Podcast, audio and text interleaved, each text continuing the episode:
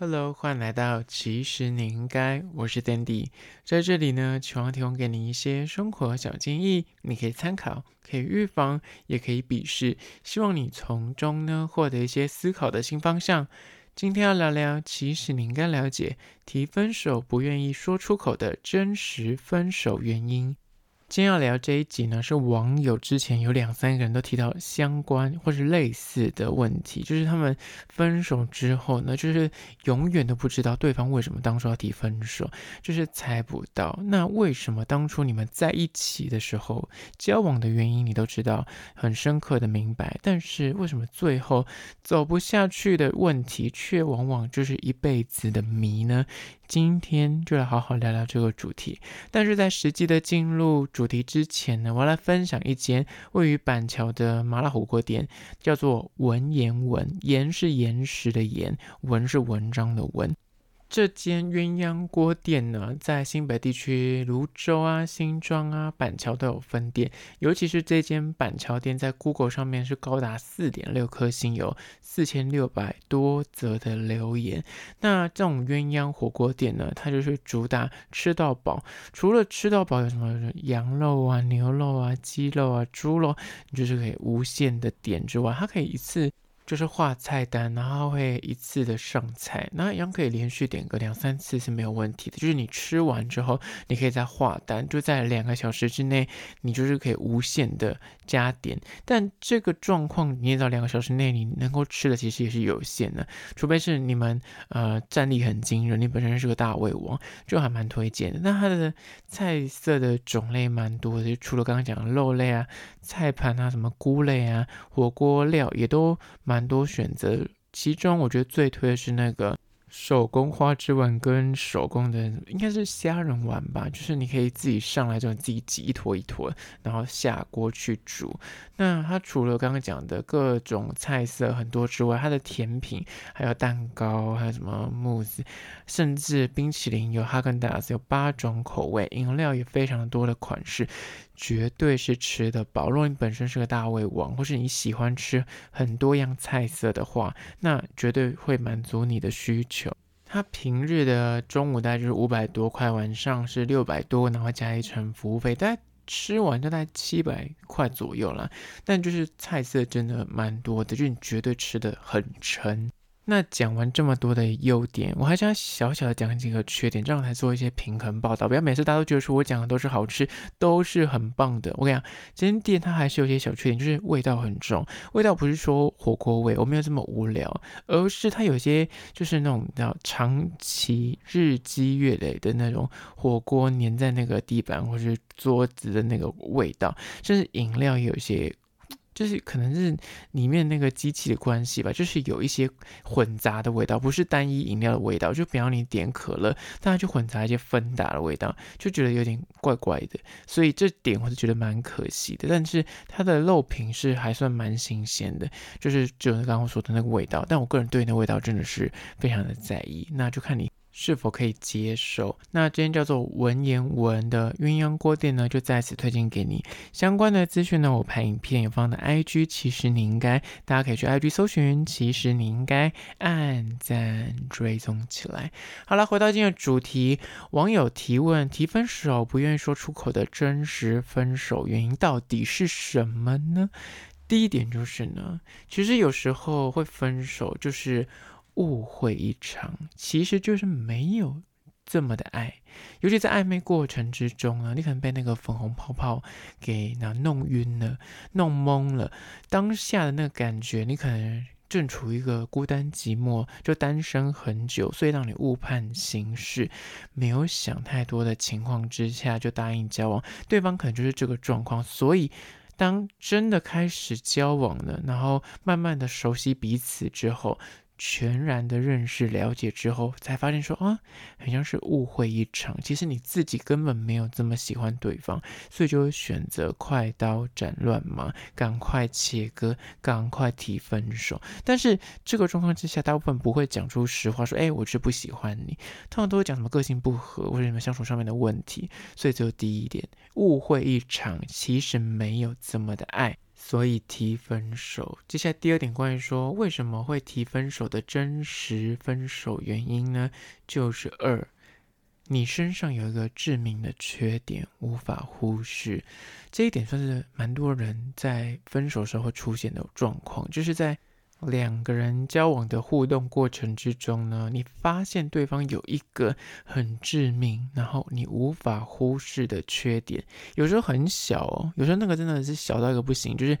例如口臭啦、体臭啦，或是他的指甲过长，或者是他的指甲就是永远都黑黑脏脏的，或是他就是有一点你刚好就看不惯，就头发永远都是歪的，鼻毛都外插，这类这么无聊的事情。可能是跟卫生习惯有关，然后这种是偏小的，但是看久了，你就是越看越腻，越看就越不顺眼，但。大的问题，像是什么性生活不协调，或是啊、呃、过度大男人啊，或是有严重的公主病啊，这些比较偏向个性上面的缺点，或者是生活习惯的差异，就是你一个是夜猫子，然后一个喜欢早起，那一个喜欢运动，一个非常不喜欢就是走路之类的，就这种极端差异的状况之下，就是无法忽视。但这个缺点你发现说要长期的交往下去。当下可能觉得，哎，小问题吧，应该是会改善吧。但日积月累，发现他就是没有要改，然后就越看越不顺眼，最后只能够分手。但是刚刚讲像那种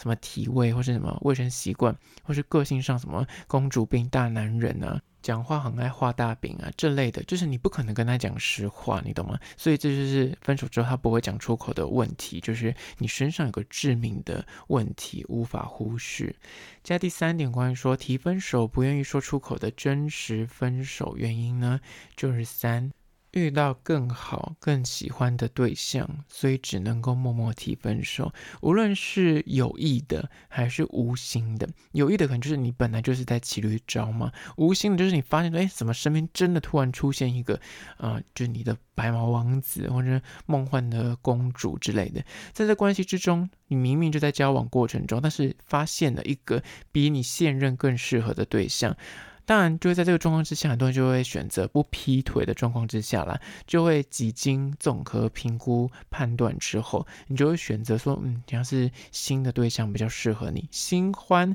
才是你的真爱，才是那个对的人，那你自然就只能够二选一，就选择分手，然后去追逐自己的幸福。这个状况还是比较好的，就是可能哦，他自己做了一个选择，至少没有让三个人都一起痛苦。但他也不可能很真实的告诉你原因说，哦，他是因为遇到了更好的对象，所以跟你选择分手。所以这个状况也是蛮多人就是分手之后永远找不到原因的问题之一。就第三，遇到更好、更喜欢的对象，所以只能够分手。接下来第四点，关于说提分手不愿意说出口的真实分手原因呢，就是。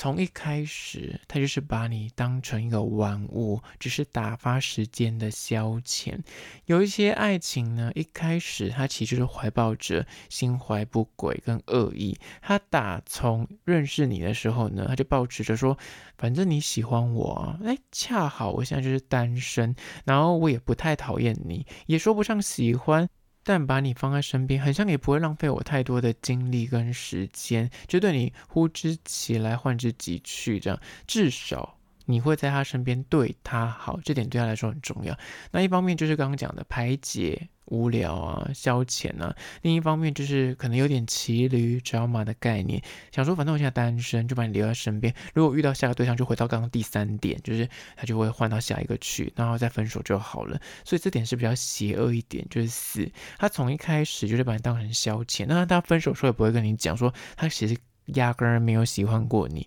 可这跟第一点又不一样，刚刚第一点是说他是。原本是有喜欢的，但是后来发现说这个喜欢他误会了，可能是朋友间的喜欢，或者是他当下被那个气氛冲昏头。但是第四点的状况就是，他其实从一开始认识你的时候，他就打定主意，他并没有要跟你认真，他也没有想真的喜欢你，单纯就是发泄性欲啊，或者是单纯就是无聊，找个人来玩玩这样子。那是第四点。接下来第五点，关于说提分手不愿意说出口的真实分手原因呢，就是五。虽然喜欢，但是看不到双方的共同未来。这一点呢，其实有些人也不会讲出口。他发现说，两个人的三观差异很大，比方说感情上面、用钱啊、工作啦、人生规划啦。这些东西在刚开始暧昧或是刚开始热恋的时候，其实不会想这么多，就是想说反正就找个人来爱，然后开心，然后很幸福。但是久了之后，慢慢就会往那个未来的方向去思考。那这时候如果发现说双方对于未来是没有共识的，或是一开始的时候，其实你觉得说啊算了，找个人喜欢，说不定最后就分手啊，就没想这么多。但交往时间一长，你知道难免就会想到未来，那这些问题就会浮上台面。短时间你可能忍得了一时，但终究这个无法忍得过一辈子。这些价值观上面的差异，比方说用钱的观念呢，对于人生规划，有些人就是想要生小孩，有些人就是觉得说我就不想结婚生子，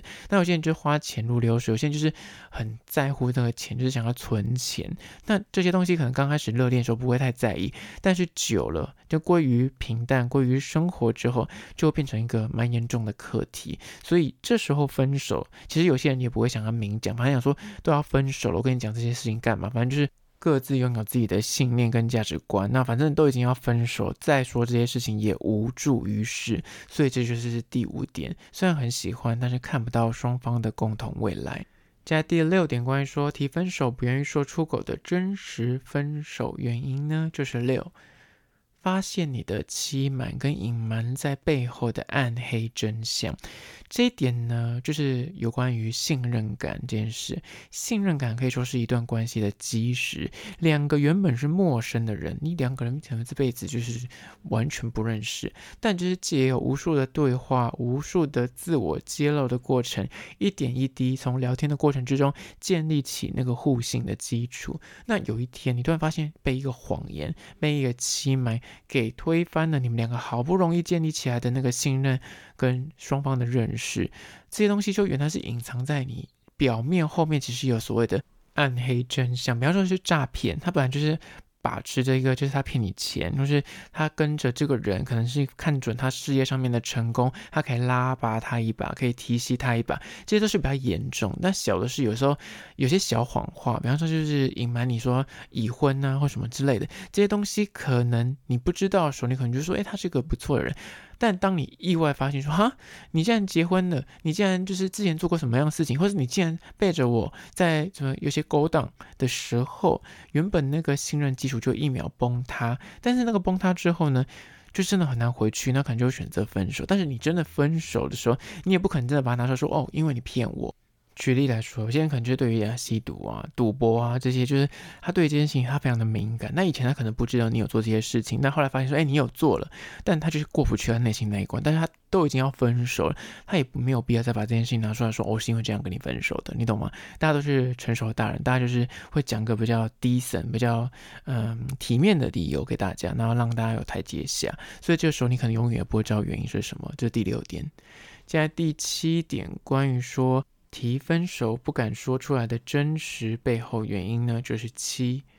生活重心转移，不想再花时间谈恋爱。有些人就是恋爱多年，或是本来爱的风风火火，但是一些人生的进展或阶段不一样的时候，因为每个人。人生走着走着，就是速度会不太一样。所谓的速度不太一样，举一个最简单的例子，女生可能大学毕业之后就是直接去工作，但男生可能还要当兵。现在当兵还四个月，还就没有影响像以前这么大。以前像我们那个时候当兵是一年，那一个人还在当兵，一个人已经出社会一年了。这时候两个人哪怕是从嗯大学时期就是交往到出社会，但这个过程中你们以前大学的时候两个都是学生啊，所以是呃这个阶段是一样的。但出社会之后，一个还在哎伸手牌，你知道还没有钱拿，但是一个已经开始赚钱，他看到的视野，他可能跟别人博诺，跟别人社交看到的东西，跟你现在可能还在军队里面，就是什么都还不知道的状况之下，可能就会生活圈不一样，那这个时候就很容易分手，更不用讲。当年纪渐长之后，每个人就是工作的那那个节奏不太一样，或是想要的生活也不一样。这时候，哪怕你们两个交往很久，可能遭遇有人工作要外派啊，或是业务要加重啊，常要开始加班呐、啊，开始诶就是被指派到别的地方去的时候，那这时候可能感情的状况也会因此有一些变化。更不用讲，有些家庭发生一些巨变，因为家道中落啊，或是家人有人过世，就是经济状况可能重心会转移到他身上去。这这些都会让人家无心谈恋爱，或是短期之内不一定就是一直都会这状况。可是短期被外派去的话，可能那个生活重心也会转移到别的地方去。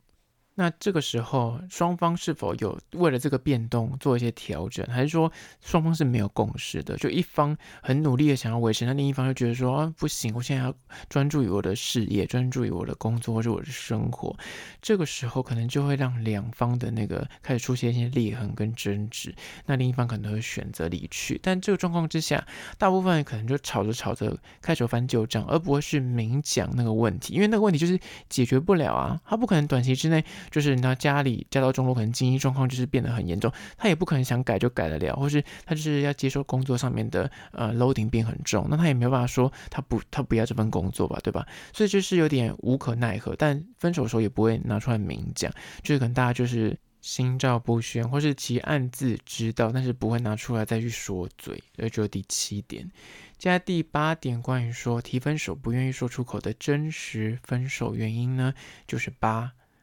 旁人的干扰跟劝退，让这两个人出现了关系的质疑。一段关系是否可以走得长久呢？有时候，哪怕两个人在相爱，